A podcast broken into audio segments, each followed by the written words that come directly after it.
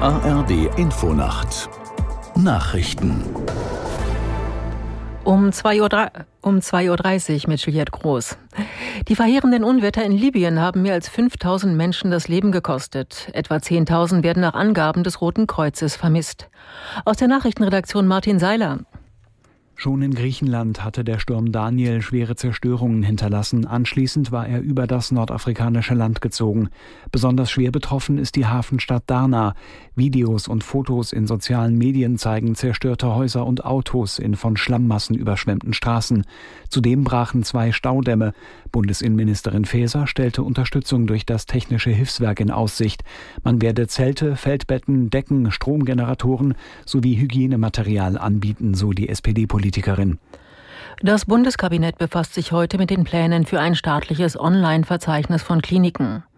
Gesundheitsminister Lauterbach will mit dem Verzeichnis erreichen, dass Patienten sich leichter über die Leistungen und die Behandlungsqualität in Krankenhäusern informieren können.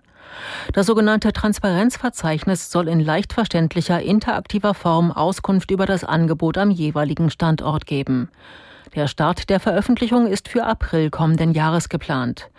Das Gesetz soll eine geplante Krankenhausreform ergänzen, auf deren Grundzüge sich Bund und Länder verständigt hatten.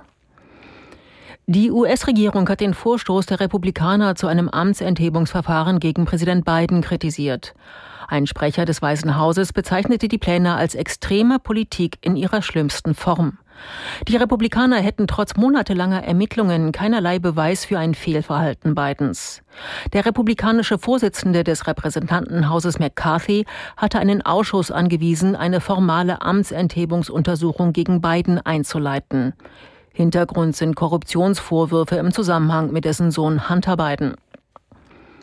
In Venedig wird es vom nächsten Frühjahr an eine Eintrittsgebühr für Tagestouristen geben. Das hat der Stadtrat der italienischen Lagunenstadt am Abend beschlossen. Aus Rom Elisabeth Pongratz. Ab dem Frühjahr wird Venedig von den Tagesgästen eine Eintrittsgebühr verlangen. Sie soll zunächst an 30 Tagen gelten.